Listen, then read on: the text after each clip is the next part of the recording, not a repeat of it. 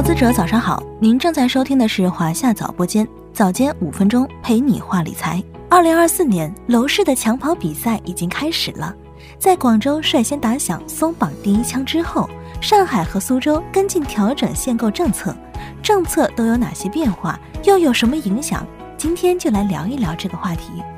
一月二十六日，住建部召开城市房地产融资协调机制部署会。充分赋予城市调控自主权，随后各地便行动起来了。先来说这个广州啊，一月二十七日，广州市人民政府办公厅印发了关于进一步优化我市房地产市场平稳健康发展政策措施的通知，明确放开一百二十平方米以上的住房限购。这说白了就是大户型房子不限购，可以敞开了买。这项新政还支持租一买一、卖一买一，说的是有房子的家庭不用再被迫先卖掉房腾出名额，现在只要租出去或者挂牌卖，都能对应减少家庭住房套数，这将大大降低置换难度。对此，广东省住房政策研究中心副主任李宇佳是这样看的：近两年，广州整个中心区大户型的供应是非常多的，销售也主要是以大户型为主。退出大户型的限购呢，有利于留住高端的购买力，促进消费的释放，对供应端去化有很好的作用。而且这项政策还能让租赁需求、跟买房需求、新房需求和二手房需求、刚性需求和改善性需求形成良性循环，让各类人群的需求都能够得到满足和释放。再来说说有着最强地级市支撑的苏州。一月三十日起，购买住房不再审核购房资格，新房仍为两年限售，二手房不限售。要知道，苏州去年九月就已经放松了限购，不看户籍，一百二十平以下的房子限购三套，一百二十平以上房子想买多少买多少。如今面积、套数、购房资格全都不受限，故而也被外界解读为全面放开限购。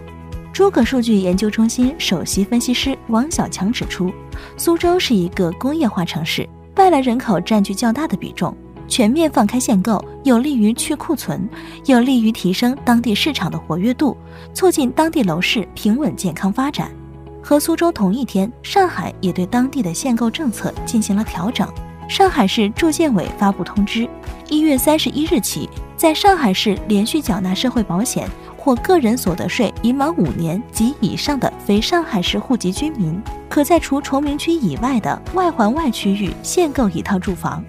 在这项政策出台前，外地人士在上海买房需要满足五年社保加已婚的条件，现在取消了已婚条件，意味着外地单身人士也可以在上海买房了。诸葛数据研究中心高级分析师关荣雪表示。这项新政是对当前市场合理诉求的积极回应。上海单身职业群体体量较大，放开限购或将促进一大批购房需求释放，不仅有利于提高楼市活跃度，也对提高上海人口吸附力以及稳定产业发展具有积极作用。事实上，从去年下半年开始，上海住房政策放松就被按下了加速键。从九月八日临港新片区放松限购，到十月二十四日金山区放松限购，再到十二月十四日上海下调首付比例和房贷利率，调整普宅认定标准，而后到今年一月十三日青浦区和奉贤区放松限购。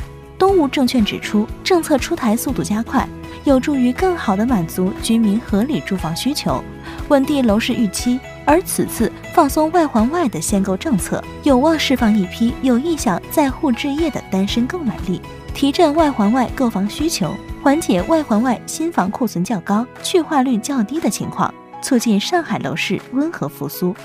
广州是珠三角的领头羊，上海又是长三角的标杆城市。